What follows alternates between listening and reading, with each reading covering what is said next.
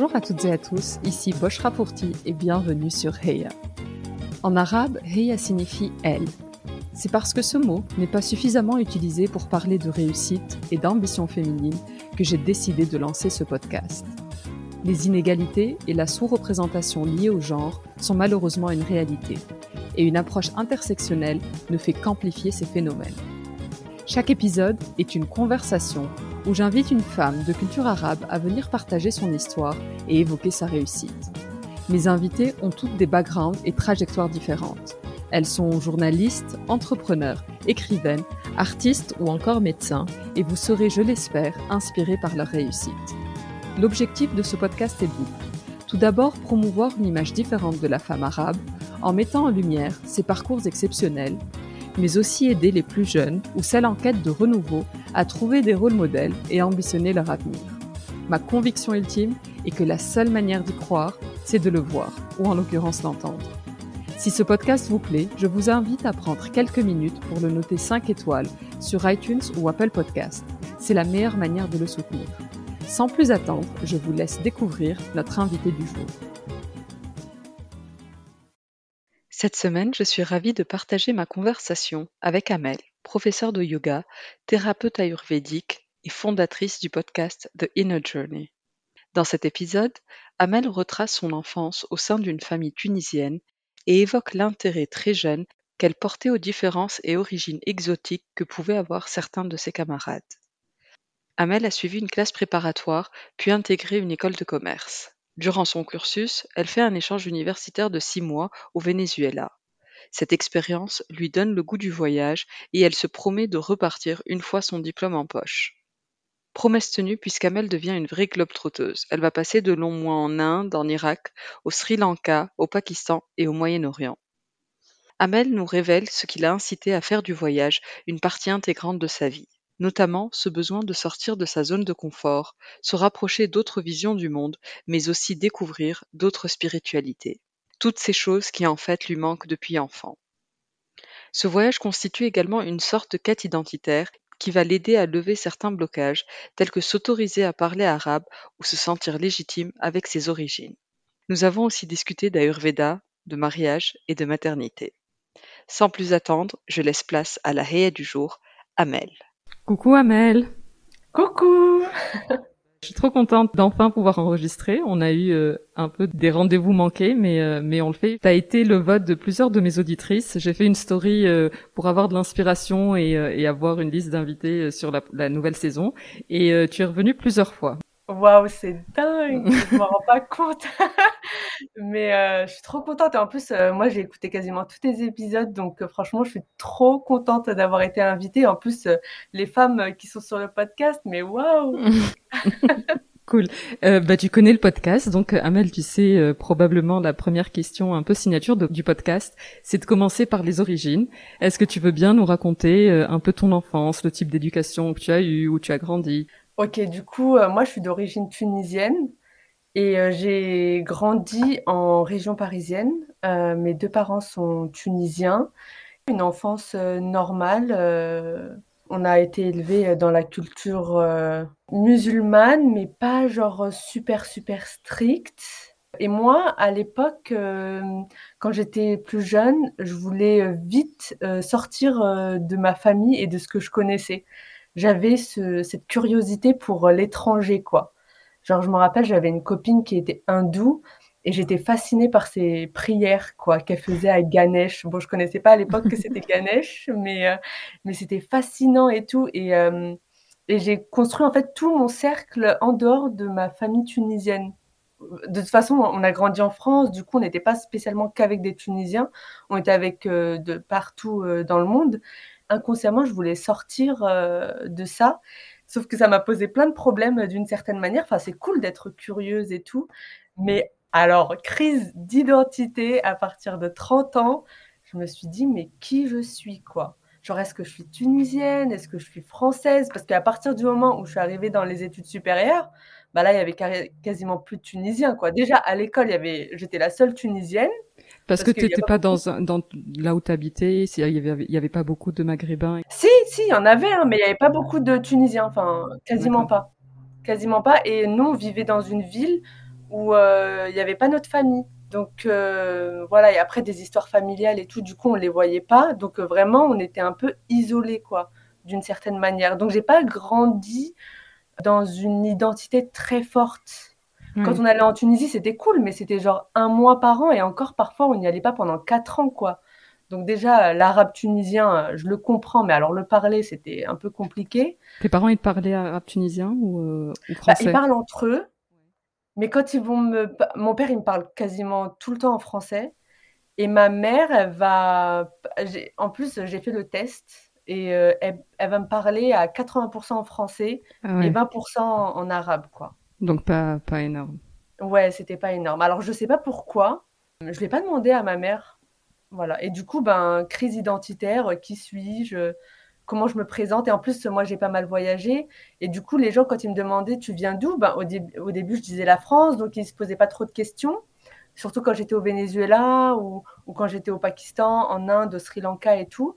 Mais à partir euh, du moment où je suis. Euh, où genre, il y en a quand même qui disaient Ah, mais tu ressembles pas à une Française. Après, là, j'ai expliqué pourquoi, tu vois. Euh, mais au Pakistan, jamais ils m'ont dit euh, que je ressemblais pas à une Française. Pour eux, j'étais blanche de peau, donc euh, pour eux, je suis, je suis occidentale, quoi. Et par contre, quand je suis allée au Moyen-Orient, là, là, j'étais très contente d'être vue comme une arabe entre guillemets, hein, parce que je, je me considère pas arabe, mais bon, arabisée. Je, je peux pas dire que je suis berbère ou amazigh parce que franchement, genre, je connais rien de de cette culture. Enfin, la Tunisie, elle a une histoire particulière avec euh, les Berbères. Donc euh, voilà, je. bah écoute, on va revenir sur tout l'après parce que ça, ça m'intéresse vachement tes voyages et, l'évolution de ton identité et ta crise identitaire comme tu le disais. Donc là, tu disais que tu étais hyper curieuse de des autres cultures. Tu parlais de ta copine indienne. Est-ce que c'était un peu un rejet de ton de ta tunisianité, de ton arabité, plus une curiosité? Non, non, il n'y avait pas de rejet. C'était vraiment, j'étais curieuse. Hein. Et jusqu'à aujourd'hui, je suis curieuse. Non, franchement, ça, ça m'a pas quitté. Euh, j'ai toujours été curieuse euh, des autres. J'étais trop contente d'avoir des amis euh, de partout. Et même, j'étais jalouse de mes amis qui avaient une double origine. Ah ouais. Genre, j'en voulais à mes parents, quoi. Genre, pourquoi vous n'êtes pas mixés, tu vois genre...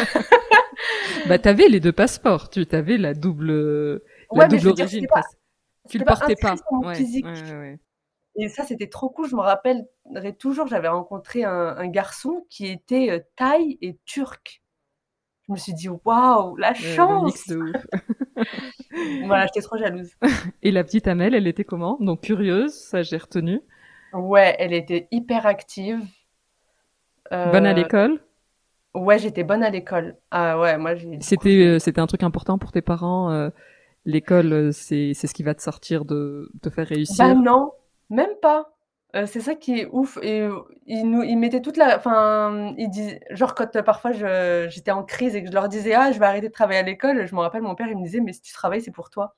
Donc ils n'avaient pas spécialement de de but, pour nous. C'était juste, voilà, vous faites vos vies, l'important c'est que vous installiez quelque part de stable, et que vous vous mariez, que vous ayez des enfants, quoi. Voilà. Après, quelles études vous faites, c'est très bien si vous faites des études, quoi, mais il n'y avait pas de d'enjeu. Mais par contre, on avait, enfin, j'ai un grand frère qui était très très euh, euh, ambitieux et du coup, il a un peu l'idée toute la toute la fratrie quoi. Du coup, comme lui, il était super fort, il y avait une espèce de compétition. Ouais, de pression. Hein. Ouais, voilà. Mais moi, ça me dérangeait pas. J'étais très ambitieuse. J'avais envie d'être la première à l'école. Enfin, quand j'étais euh, en primaire. Après, au collège, j'étais bien. Et après, le lycée, ça. Mais tu as fait une école de commerce? Ce que j'ai découvert récemment où tu parlais de toi euh, dans un des podcasts. Et c'est assez intéressant parce que quand on voit ton parcours et on va y revenir, le voyage et tout, école de commerce, j'étais là, euh, vraiment? Ouais, c'est clair, j'ai rien à voir aujourd'hui. Bah ouais, moi j'ai fait C'était un désir, c'était tu y allais par volonté, c'était quelque chose qui t'attirait euh, à l'époque? Bah en fait, quand je suis arrivée au lycée, on avait commencé à parler de la prépa et de faire une école de commerce. Moi, j'étais plutôt bonne partout, pas excellente j'ai fait un bac S. Donc, euh, l'école de commerce, ça te permet, enfin, surtout la prépa, mais l'école de commerce, ça te permet d'être assez général et de te laisser un peu le temps, tu vois. Et j'aimais bien la communication. Donc, ça, je, je sais que j'ai toujours aimé la communication. Donc, euh, voilà. Je savais que j'allais aller vers ça, quoi. J'avais pas à devenir médecin ou un truc comme ça. Et donc, tu as commencé à travailler en com? Ouais, ouais, j'ai fait des stages. Euh, ça s'est pas très bien passé. Euh, quasiment tous les stages que j'ai fait euh, en France, ça s'est pas bien passé. des managers vraiment pas cool qui m'envoient des mails pas sympas. Le matin, j'avais l'angoisse. je me suis fait virer d'un stage parce que j'ai pas voulu aller chercher les médicaments de la CEO. Ouais. Il y a rien qui s'est bien passé en fait au niveau professionnel en France, quoi. Et à chaque fois que j'avais des petits boulots, il y avait des filles qui m'aimaient pas ou un truc qui se passait mal. Enfin, ouais, ça ne pas. Et petite fille, c'était quoi ton dream job? Tu te voyais, euh, tu te voyais faire quoi plus grande? Alors moi, je voulais à un moment être prof de gym parce que je faisais pas mal de gymnastique et euh, je voulais être genre Indiana Jones. Les deux, d'une certaine manière, se sont réalisés. Ouais. Je suis devenue prof de yoga plus tard, donc c'est pas la même chose exactement, mais quand même et j'ai voyagé. Tu parlais de, des premiers boulots qui se passaient pas vraiment comme euh, comme tu le souhaitais et je sais pas karma où il semblerait que ça soit aligné et qu'à chaque fois il y a un truc. Donc à un moment tu décides de, de laisser tomber, de partir. C'est à ce moment-là que tu te dis j'ai envie de partir et voyager. Alors euh, dans le cadre de l'école de commerce, je devais faire un stage, enfin un stage ou une, un Erasmus quoi, un, un, échange, universitaire et je l'ai fait au Venezuela. Donc euh, toujours mon envie d'aller loin et le plus hors de ma zone de confort, quoi. Donc, je suis allée en Amérique latine, en c'était en 2014, et c'était trop, trop bien. Je suis restée six mois. Et là, ça m'a donné le. C'est comme si le goût du voyage était re-revenu. Bah, avant, je ne pouvais pas, la prépa, le début de bah l'école de commerce, c'était pas possible. Et, euh, et, là, je me suis dit, quand je suis revenue en France après six mois, je me suis dit, mais après ma dernière année de master, je quitte la France et je repars en voyage. C'était dans ma tête. Euh, et du coup, j'ai postulé partout.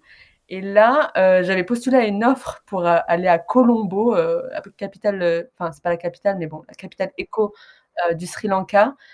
Et, et ils m'avaient dit oui. J'ai passé genre trois entretiens. Et quand ils m'ont dit oui, je me suis dit, mais qu'est-ce que c'est que ça, quoi? Dans quoi je m'embarque? et c'était un job en com? Ouais, c'était un vrai job. J'étais manager, enfin chef de projet pour un, une, une agence franco-sri-lankaise de tourisme. Et tu l'as fait? Ah ouais, j'ai été j'ai adoré. C'était trop bien. Là, pour le coup, tous mes jobs à l'étranger se sont bien passés. T'en as fait combien? Tu as beaucoup voyagé. Tu veux nous retracer un peu pour les personnes qui connaissent pas ton podcast, etc. Un peu ton aventure d'Indiana Jones euh, autour du monde? Alors, euh, j'ai fait six mois au Venezuela, j'ai fait un peu la Colombie, mais bon, je compte pas. Ensuite, je suis restée un an et demi au Sri Lanka. J'ai vraiment trop aimé l'équipe. Mais après, je suis partie parce que ben, le Sri Lanka, c'est petit et puis le cercle social, amical, il change et tout. Donc euh, voilà. Je suis revenue en France, je me suis dit là, je vais avoir un vrai job, je vais me poser et tout. Sauf qu'en fait, euh, encore euh, siège éjectable, ma vie. je me suis dit, mais non, en fait, je veux plus travailler dans le marketing. Donc j'ai tout quitté. J'ai fait un job alimentaire qui s'est mal passé. Enfin, ça s'est bien passé, mais encore une fois, des collègues pas super cool et tout pour aucune raison. Hein. Je sais pas pourquoi, c'est vraiment le karma. Euh, vraiment, la, France, euh, d'un point de vue euh, professionnel, elle ne me veut pas ici, quoi. du coup, j'ai économisé pendant neuf mois et je suis partie entre l'Inde et le Pakistan. Je suis restée donc dix mois au Pakistan et c'était trop cool. Vraiment, je recommande le Pakistan à fond. Je l'ai fait toute seule, safe. voilà. Et ensuite, je suis revenue. Donc, pendant ces cette année et demie, en Inde, j'ai fait deux formations de yoga. Donc, je suis devenue prof de yoga à ce moment-là. C'était un truc que tu pratiquais avant Tu aimais bien le yoga ou tu l'as découvert euh, en étant... Ouais, je l'ai découvert au Sri Lanka. D'accord. Ah ouais, quand je suis arrivée au Sri Lanka, j'ai découvert euh, une certaine spiritualité qui m'avait bizarrement manqué toute mon enfance. Voilà. et enfin, j'ai découvert la spiritualité au Venezuela et ensuite euh, mes différentes de celles du yoga quoi, au, Sri Lanka. Et ensuite, je suis devenue prof de yoga et j'ai commencé à enseigner en France. Et euh, après, je suis devenue thérapeute ayurvédique. Et après, mon dernier voyage, là, le plus récent, j'ai fait euh, surtout le Moyen-Orient quoi, pendant 11 mois. Quelle est ta, ta stratégie de voyage? Enfin, Pourquoi tu pars et comment tu choisis tes pays? Euh, et il y, a un commentaire que tu as fait sur un des épisodes que j'ai trouvé hyper intéressant où tu disais, en fait, j'ai l'impression, enfin, j'ai l'impression, je sais pas si dit, j'ai l'impression, mais que tu te retrouvais que dans des zones de conflit parce que toi-même, tu étais en conflit euh, intérieurement. Euh, je sais pas si c'est non, c'est pas spécialement par rapport à moi, mais je pense que déjà je suis intéressée par la politique et euh, je sais pas, je saurais pas expliquer exactement pourquoi, mais c'est vrai que je me suis toujours retrouvée dans des pays euh, avec une histoire euh, difficile, quoi. Que ce soit le Venezuela avec Chavez, mmh. le Sri Lanka pour les Tamouls et les Singalais, le Pakistan. Enfin, et je me sens à l'aise dans ces pays-là. Je sais pas pourquoi, c'est pas des pays qui me font peur. Et puis l'Irak aussi. Et comment tu les choisis? Enfin, tu, tu, prends un globe un peu comme la pub, t'arrêtes et ton doigt il est là, tu dis bah c'est là. Euh, c'est via des connaissances et des personnes que tu rencontres et tu dis ça a l'air cool. Ouais, alors je les choisis pas spécialement euh, consciemment. Le Venezuela parce que je voulais aller loin, je connaissais pas trop le pays.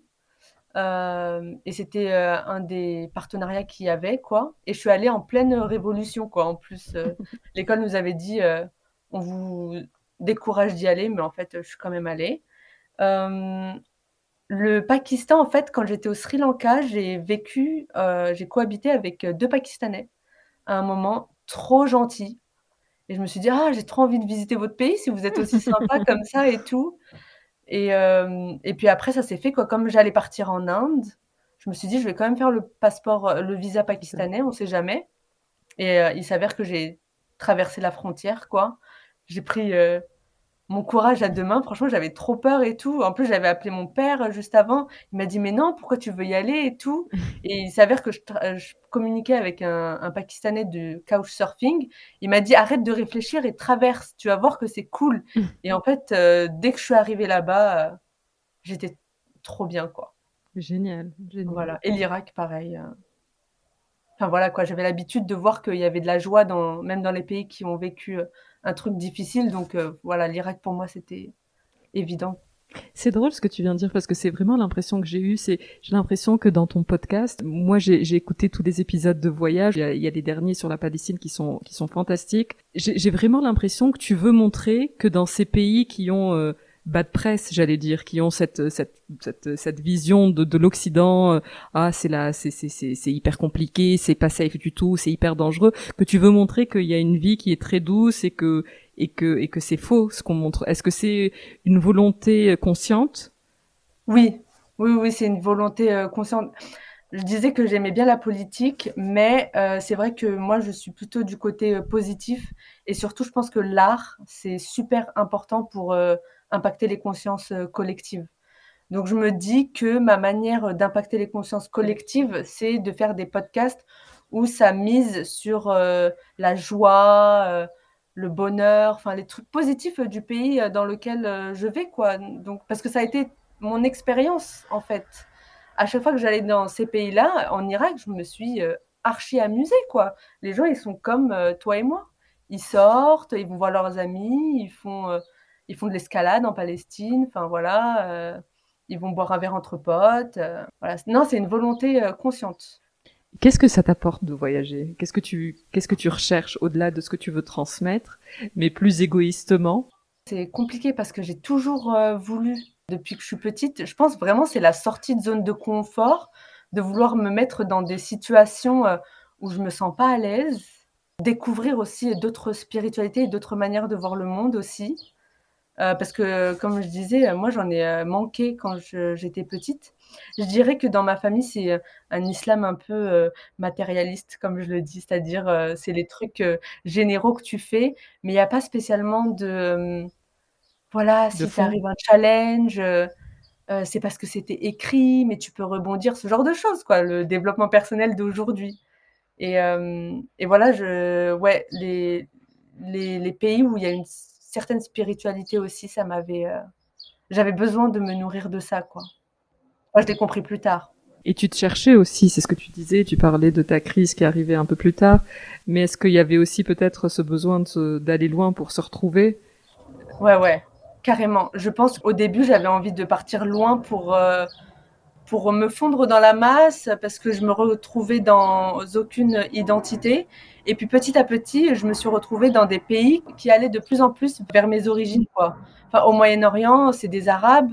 Euh, je suis plus culturellement euh, proche d'eux que des hindous. Et en fait, ça m'a fait trop du bien. J'avais l'impression d'être à la maison, qui reconnaissait une part de moi que que j'avais pas en France. Et en France, quand tu étais enfant, ado, enfin les années que tu as passées en France, comment toi tu vivais cette double culture et qu'est-ce que les gens t'en renvoyaient? C'était quelque ah chose dont tu étais fière C'est quelque chose que tu voulais cacher? Eh ben, bizarrement, tu vois, genre, euh, on me demandait pas de quelle origine j'étais. Tu vois, genre, Et ça t'énervait, ça? Parce que souvent, c'est le bah contraire. Ouais, je sais, mais bah ouais, ça m'énervait hein, parfois. Au bout de quelques rencontres et euh, à partir du moment où on se connaît et tout, accepte cette partie de moi, quoi, tu vois, genre, pourquoi tu ne la vois pas? Et non, ouais, c'est vrai que d'habitude, c'est le contraire, mais moi, genre, euh, on ne m'a jamais euh, rappelé mes origines, même au travail, quoi. Parfois, on pouvait parler d'autres euh, personnes qui avaient les mêmes origines que moi, mais c'était comme si moi, je ne faisais pas partie d'eux. C'est marrant. Et tu penses que c'est volontaire ou juste peut-être que tu n'es pas très typé ou peut-être tu n'as pas les traits, je sais pas, de, de, ce qu'ils imaginent être euh, quelqu'un d'Afrique du Nord? Tu penses que ça vient de... Je pense que c'est mon énergie. C'est parce qu'à l'intérieur de moi, je ne me reconnaissais pas. Mais même quand j'allais en Tunisie, enfin, je veux dire, euh, pour mes cousins et tout, et pour ma famille, je suis pas. C'est comme si j'étais pas 100% tunisienne, quoi. Je fais pas partie d'eux. Ouais. Je suis toujours euh, l'étrangère. Donc euh, moi, il y avait personne qui reconnaissait ça en moi et mon père en fait quand j'étais petite parce que j'ai grandi en France et que j'avais des amis de partout donc j'avais cette mentalité un peu de française et du coup il me disait mais toi t'es pas arabe et tout et du coup bah comme il me disait que j'étais pas arabe et ben moi euh, je me voyais pas comme arabe quoi. Et ça te faisait quoi quand, quand ton père te disait ça? Ça te faisait mal? C'était cool du coup parce que t'étais pas arabe et que t'étais passé à autre chose? Je me sentais rejetée je me sentais rejetée et en fait j'étais acceptée partout sauf euh, auprès de mon père. Et ça m'avait fait trop du bien d'aller au Moyen-Orient pour ça. Parce que en fait ça m'avait bloqué au niveau de, du fait de parler arabe. Je parlais pas arabe parce que, enfin je faisais pas d'efforts en tout cas, parce qu'il m'avait dit que j'étais pas arabe. Ouais, c'est drôle l'importance de, de ces petits chats que tu peux avoir euh, entre parents, enfants, qui ont l'air de rien sur le coup et à quel point ça reste euh, Ouais. Ah ça m'avait bloqué. Je me rappelle au Moyen-Orient, genre en Irak, j'arrivais pas à parler. Et puis les Irakiens, ils me considéraient comme une Française. Genre, j'avais beau leur dire que j'étais tunisienne, ils me considéraient comme une Française. Et puis peu à peu, au fur et à mesure du voyage jusqu'en Égypte, euh, les gens, parce que je commençais à parler arabe et parce que je commençais à, voir euh, l'arabe en moi, je dis arabe avec des guillemets, hein, et ben je, les gens l'acceptaient en fait et me voyait comme une Tunisienne. C'est hyper intéressant, ce truc de si toi tu ne le sens pas, si toi tu ne l'assumes pas, et eh ben tu vas pas le transmettre, enfin ça va pas ça va pas passer ah dans les yeux des autres. Ah mais clairement de toute façon le monde est un reflet de nous-mêmes. Que tu n'acceptes pas en toi, ça va être reflété euh, dans, dans, ta réalité. C'était comme ça avec les gens. Et du coup, prof de yoga, et après l'Ayurveda, tu veux nous en dire plus de l'Ayurveda? Parce que je suis pas sûre que ça parle à tout le monde. Euh, alors l'Ayurveda, c'est la médecine holistique euh, indienne. Donc euh, c'est une méthode de, traitement qui prend en compte l'âme et, le corps physique et mental psychologique. Donc voilà, les souffrances de l'âme se répercutent sur le physique. Quoi. Si on n'est pas sur son chemin de vie ou si on ne fait pas les choses qui nous animent, voilà, au bout d'un moment, ça va se répercuter sur notre santé. Moi, j'ai découvert ça en Inde. Et du coup, je me suis formée pendant le Covid, vu que je ne pouvais pas voyager. C'était le moment de, me former. Donc, euh, j'ai fait une formation de deux ans. Et après, euh, je suis devenue thérapeute, quoi. Et c'est quelque chose, ça a été euh, un crush, j'allais dire, quand tu as découvert l'Ayurveda. Enfin, j'imagine que c'était quelque chose que tu ne connaissais pas forcément avant d'arriver en Inde. Ouais, ouais, ouais. Alors, moi, j'ai découvert pendant ma formation de yoga, en fait. Enfin, la première fois que j'ai découvert l'Ayurveda, c'était parce que ma collègue au Sri Lanka était thérapeute ayurvédique. Et donc, elle m'avait ramené chez un thérapeute ayurvédique, que j'avais des problèmes de cils. Il m'a donné un remède, je l'ai appliqué pendant trois jours, problème euh, résolu, quoi. Mais bon, à l'époque, ça ne m'avait pas marqué. Moi, j'étais en très bonne santé, enfin, je le suis toujours. Et en fait, quand je suis allée en, Inde et que j'ai fait ma formation de yoga, on a eu un cours d'Ayurveda. Euh, j'étais pas emballée au début, je me suis dit, oh là là, on va nous parler de plantes et tout, ça m'intéresse pas. Et en fait, j'ai découvert que c'était bien plus que des plantes. C'est genre euh, toute ta constitution euh, body-mind, quoi. Comment tu es, d'où vient l'anxiété, pourquoi tu es, plus à même d'avoir de l'anxiété euh, que d'autres. En fait, de comprendre ta personnalité, quoi. Et là, dès qu'elle a commencé à parler, à dire que voilà, les bata, ils ont de l'anxiété, je me suis dit, mais c'est moi?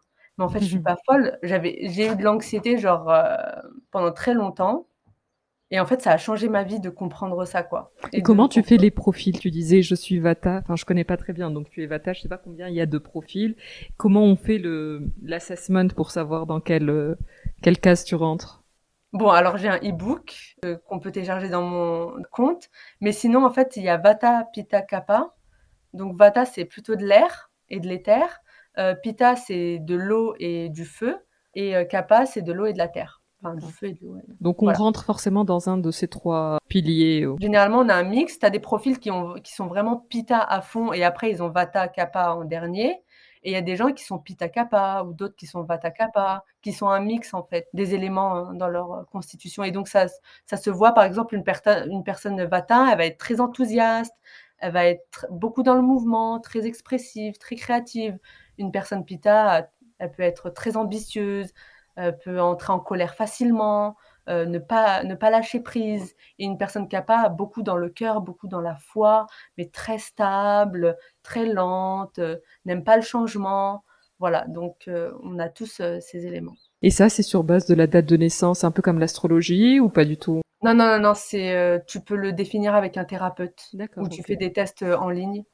Euh, voilà, et tu découvres euh, ta, constitution. Après, on peut le voir sur le thème védique, en fonction des forces planétaires, mais euh, pour confirmer en fait, parce que parfois il y a des gens, ils ont tellement eu d'expériences traumatiques ou genre leur environnement qui les a séparés de leur constitution de naissance, qu'ils ne vivent même pas en fonction de leur constitution de naissance. Et en fait, la constitution de naissance, c'est la santé, c'est l'équilibre que tu dois garder pour être en santé. C'est passionnant.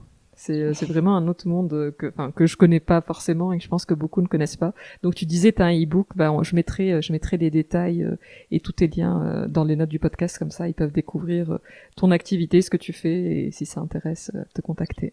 Voilà. Donc tu parlais du voyage. Est-ce que tu te vois faire ça toute ta vie?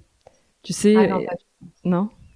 Non, j'ai mais moi c'est un truc de fou parce que j'ai jamais voulu être backpackeuse. Ah ouais? Genre, si, d'une certaine manière, je voulais faire Indiana Jones, mais au bout d'un moment, je, suis rentrée dans la société et on m'a dit qu'il fallait que je me pose et tout. Enfin voilà, quoi, que je sois stable, un boulot normal. Et il s'avère que la vie n'a pas voulu. Dieu m'a dit non, non, tu vas voyager. Et j'avais trop peur au début de backpacker euh, toute seule en, Inde et au Pakistan. Enfin, à la base, je devais faire l'Inde et ensuite aller en Asie du Sud-Est. Sauf que bon, euh, le Pakistan m'a gardé avec lui pendant dix mois.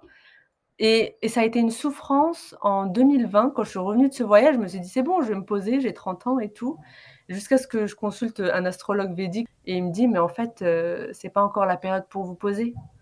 Donc, euh, profitez, parce qu'au bout d'un moment, ça va se finir, quoi.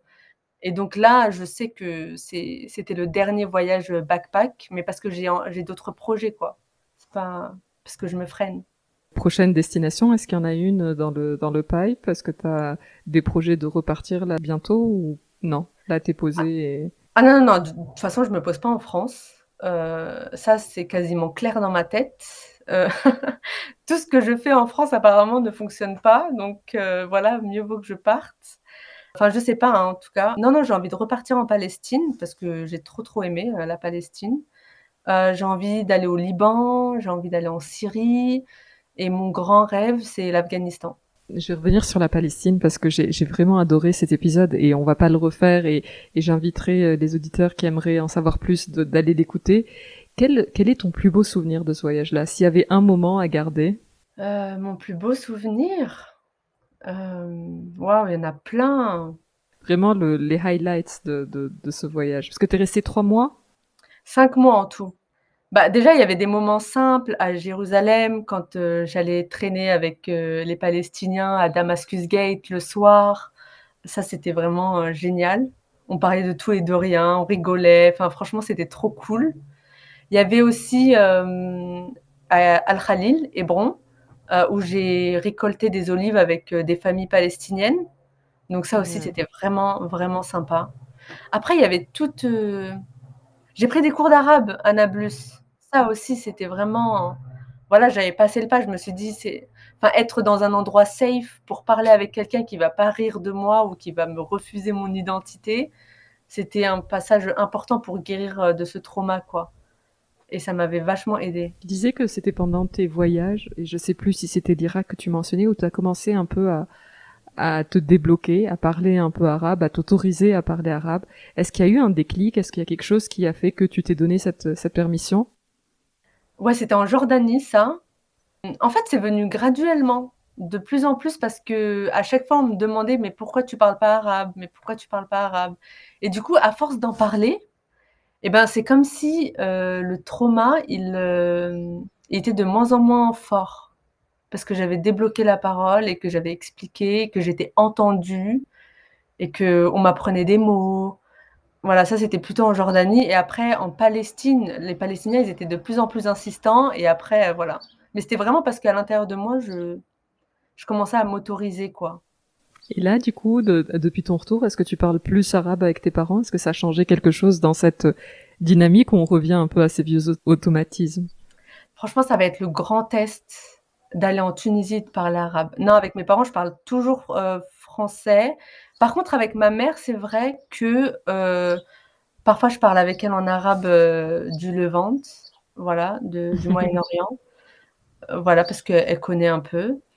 Mais, mais sinon, non, on est resté sur la même dynamique, quasiment. Et tu repars en Tunisie bientôt Tu disais le test, ce sera la Tunisie. Je sais pas quand est-ce que j'y retourne, mais c'est vrai que repartir et confronter ma famille, tunisienne qui me parle en français et qui, euh, pour eux, enfin, pour eux, ils, me mettent dans la case ne sait pas parler arabe, tu vois. Ouais. Ouais, ça va être le test ultime. Bah, j'ai hâte euh, d'avoir le date et de savoir comment, comment se passe. Mais je parle pas arabe avec mon père, hein. Donc. Parce que tu as ce vieux blocage qui revient. Ah ouais. Et lui, il pense quoi de tout ça euh, De ses voyages, de ta, découverte de ce monde arabe, euh, de ce désir de voyage? Est-ce que, je sais pas, quelle est ta relation avec lui Est-ce que vous échangez beaucoup? Et qu'est-ce qu'il en pense? Ah si, si, on en a parlé. Et il était archi choqué parce que je l'appelais tout le temps quand j'étais au Moyen-Orient et tout. Et, euh, et il était trop choqué en fait que genre je lui dise mais j'aime trop les Arabes et tout. j'aime trop leur culture. Et euh, genre, je lui disais, mais je me sens trop bien. Et en fait, il me disait, ah bon et tout. J'ai l'impression que, genre, euh, tu te sens pas. Euh, enfin, c'est pas comme si c'était chez toi, quoi, tu vois. Et en fait, pour lui, j'avais renié toute cette partie de moi. Mais il se rend pas compte que c'est à cause de lui, quoi, d'une certaine manière, que j'ai mis tout ça de, de, côté. Donc, en fait, il est content. Il comprend pas trop, mais il est content, voilà. Et qu'est-ce qu'ils pensent tes parents de ton de tes jobs? Parce qu'ils sont quand même assez atypiques pour euh, des parents de leur génération euh, qui viennent de Tunisie et qui même s'y mettaient pas la pression par rapport à l'école, c'est ce que tu me disais au début, j'imagine qu'ils s'imaginent des vies euh, plus plus rangées, plus standards, ouais. Alors ça n'a pas été super super facile, mais ça allait. quand je suis partie au Venezuela, donc ils se sont dit mais pourquoi tu pars aussi loin? Mais bon, comme c'était dans le cadre des études, ça passait. Après, par contre, quand j'ai décidé d'aller travailler au Sri Lanka, en fait, mes parents, ils comprennent pas pourquoi je vais pas à Londres, New York, voilà, Madrid. ils comprennent pas quoi, genre pourquoi dans, dans ce genre de pays, genre Venezuela, c'est pas c'est pas New York quoi. Euh, mais moi, j'avais j'avais pas envie. Du coup, j'ai dit bah je vais y aller et du coup pendant genre plusieurs mois, je leur ai dit bah voilà, je vais aller là, ça va être comme ça ma boss, elle s'appelle Catherine, c'est une Française. Enfin voilà, essayer de les rassurer, quoi. Donc je suis quand même partie. Et euh, je crois que le plus dur, parce qu'il y avait toujours une structure là jusqu'à présent, le plus dur, c'est quand j'ai quitté le marketing, parce que j'ai fait une école de commerce euh, marketing digital. Ça a été euh, quand je suis allée en backpack et que j'ai décidé de plus faire de marketing. Alors là, la totale. Ma mère, elle a arrêté de me parler pendant deux semaines, je m'en rappelle. Et après, il y a ma tante qui est intervenue et qui lui a dit: «Mais de toute façon, elle changera pas d'avis. Soit tu t'arrêtes tu t'auras plus de nouvelles d'elle en voyage, soit tu Ça a dû être dur ça. Ouais, mais moi je je lâchais pas, hein. Ah, c'était hors de question. Tu quel âge là? J'avais 28 ans. Ah mais c'était moi je suis têtue, hein. Quand je veux un truc, et et du coup, ils ils ont fini par accepter, ils avaient pas le choix. En fait, ils aimeraient que j'ai une vie, standard. Voilà. Mais ma mère aujourd'hui, elle l'accepte totalement que je veuille vivre à l'étranger. Mon père, il est il est plus perplexe par rapport à mon métier, quoi. Parce qu'il n'y a pas d'entrepreneur. Ils comprennent l'Ayurveda, l'entrepreneuriat en général? Bah, mon père, pour lui, entrepreneur, c'est pas quelqu'un qui travaille depuis l'étranger, quoi. C'est pas un digital nomade. un bureau. Ouais, voilà, c'est un chef d'entreprise, quoi. Donc pour lui, je, je rentre pas dans les cases. Il comprend pas. Je pense qu'il veut pas comprendre non plus. il s'attend toujours, à chaque fois que je revienne, d'avoir un boulot standard comme lui, il a eu pendant 40 ans, quoi.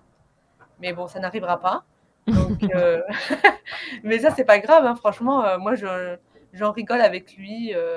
voilà, aujourd'hui, ça ne m'impacte pas. Par contre, ma mère, elle, me soutient à fond. voilà, aujourd'hui, elle a totalement compris. C'est cool ça. Et tu disais, tu, tu, vas probablement t'installer quelque part à un moment et probablement pas en France.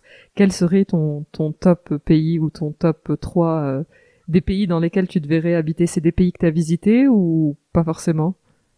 Waouh, c'est compliqué. Déjà, franchement, pendant des années, je me disais, mais où est-ce que je vais vivre? Et aujourd'hui, je sais que euh, j'ai envie d'aller dans un pays arabe. En Tunisie? Tu pourrais t'installer en Tunisie? Ta tête ben, En fait, c'est compliqué parce que j'aime bien euh, ce qui n'est pas comme moi, quoi. Donc, en fait, aller m'installer en Tunisie, ça veut dire possiblement épouser un Tunisien, ce qui est impossible pour moi. Pas forcément. Tu peux épouser un Péruvien et habiter euh, en Tunisie. La probabilité est plus basse, je te l'accorde. Voilà. Mais si ça, oui, je pourrais en soi vivre en Tunisie. Je pourrais. En fait, j'ai besoin de vivre dans une communauté traditionnelle. Voilà. C'est hyper intéressant, oui. Je reviens à un truc d'il y a longtemps, quoi un retour aux sources un peu. ouais, euh. je veux la vie que mes parents ont eue quand ils étaient plus jeunes. Qu'est-ce qui t'attire dans cette vie-là? Je sais pas, déjà, il y avait la spiritualité qui était beaucoup plus euh, présente. Voilà. Euh, genre, je, pense que je peux pas vivre dans un, dans, dans, une ville aseptisée de, de, la spiritualité. Quand tu dis spiritualité, c'est religion, c'est un pays musulman, de ce que tu enseignes ou pas forcément? Ouais, un pays musulman, ouais parce que du coup, euh, j'accroche plus. Hmm. Mais tu fais du yoga, tu fais de l'ayurveda, ça pourrait être aussi de la spiritualité euh, plus du côté Asie. Ouais, ouais, ça pourrait, mais ça, ça ne l'est plus. pendant, ouais, si, ça m'a accompagné pendant un moment. Je fais toujours du yoga hein, et pour moi, l'ayurveda, c'est 100% validé. Hein. C'est juste que toutes les spiritualités, elles disent plus ou moins la même chose, mais dans des langages différents disons que le cœur, il a choisi euh, son équipe, mais je rejette absolument pas l'Ayurveda ou le yoga. Hein. Et d'ailleurs, j'ai donné des cours de yoga en Tunisie pendant deux mois, à Tunis.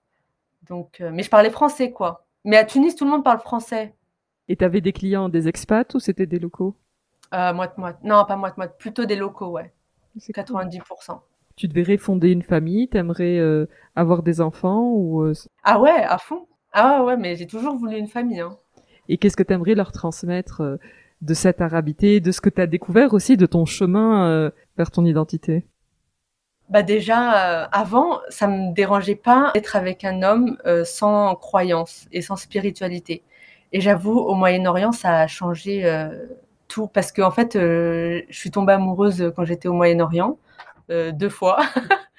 et en fait, je me suis dit en fait, c'est trop bien un homme proche de Dieu.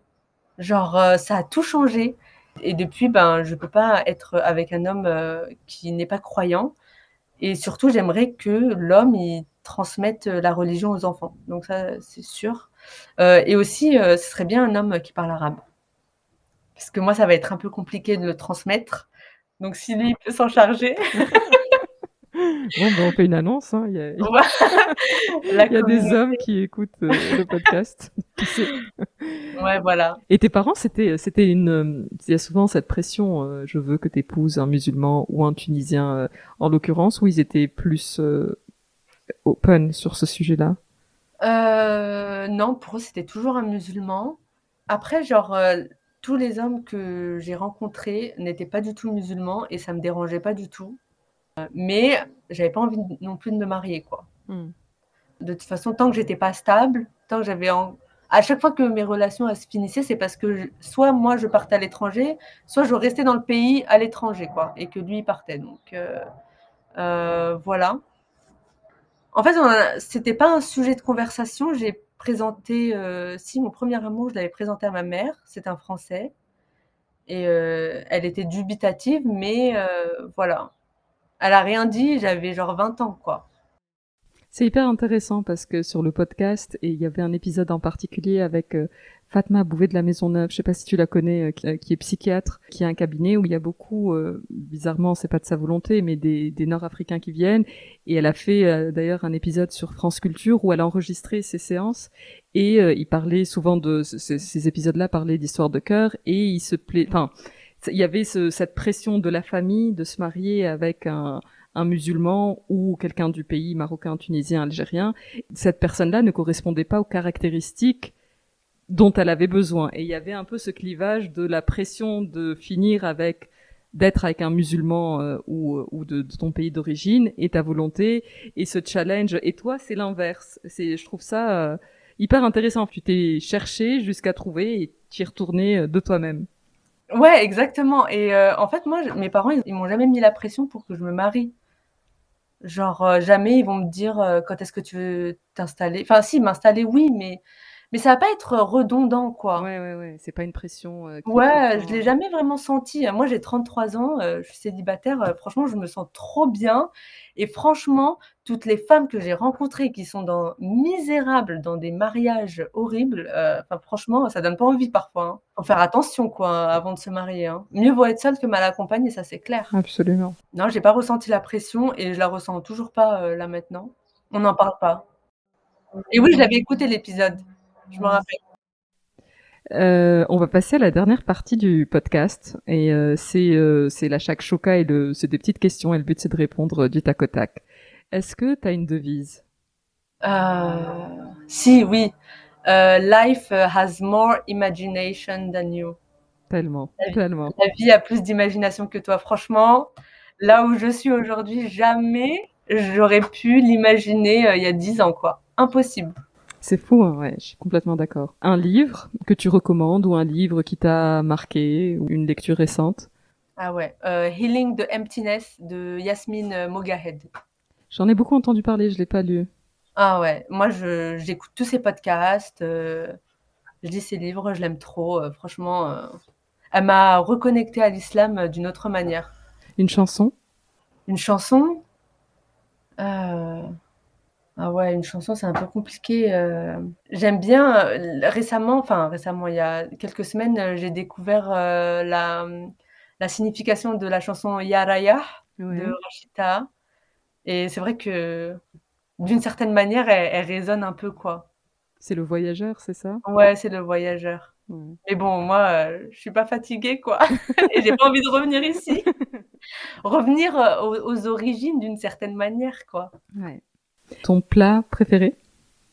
Euh, Mon plat préféré, c'est euh, c'est euh, le haïch. C'est un plat du sud tunisien. Ton mot préféré de la langue arabe? Habibi. Mmh, bien sûr. Yallah. Et une femme que tu me recommanderais d'inviter sur le podcast ou que tu aimerais écouter Amel de Spiritualista. Génial. Je note. Amel, merci beaucoup. C'était un vrai plaisir de discuter avec toi. C'est passé vite. C'est passé hyper vite, ouais, moi aussi. Bah, je te dis à très bientôt et bon, bon voyage et hâte d'écouter euh, les prochaines, les prochaines aventures sur ton podcast et je mettrai euh, tous les liens. Merci beaucoup. À bientôt. Cet épisode de Heya est maintenant terminé. Je vous remercie sincèrement de l'avoir écouté jusqu'au bout, ce qui j'espère veut dire que vous l'avez apprécié. N'hésitez pas à le partager autour de vous, avec des amis ou sur les réseaux sociaux, c'est ce qui permet au podcast de grandir. Vous pouvez aussi le noter 5 étoiles et me laisser un petit commentaire, c'est un vrai plaisir de les lire. Si vous avez des questions ou voulez me suggérer une invitée, n'hésitez pas à me contacter sur la page Instagram Heya underscore podcast. À très bientôt.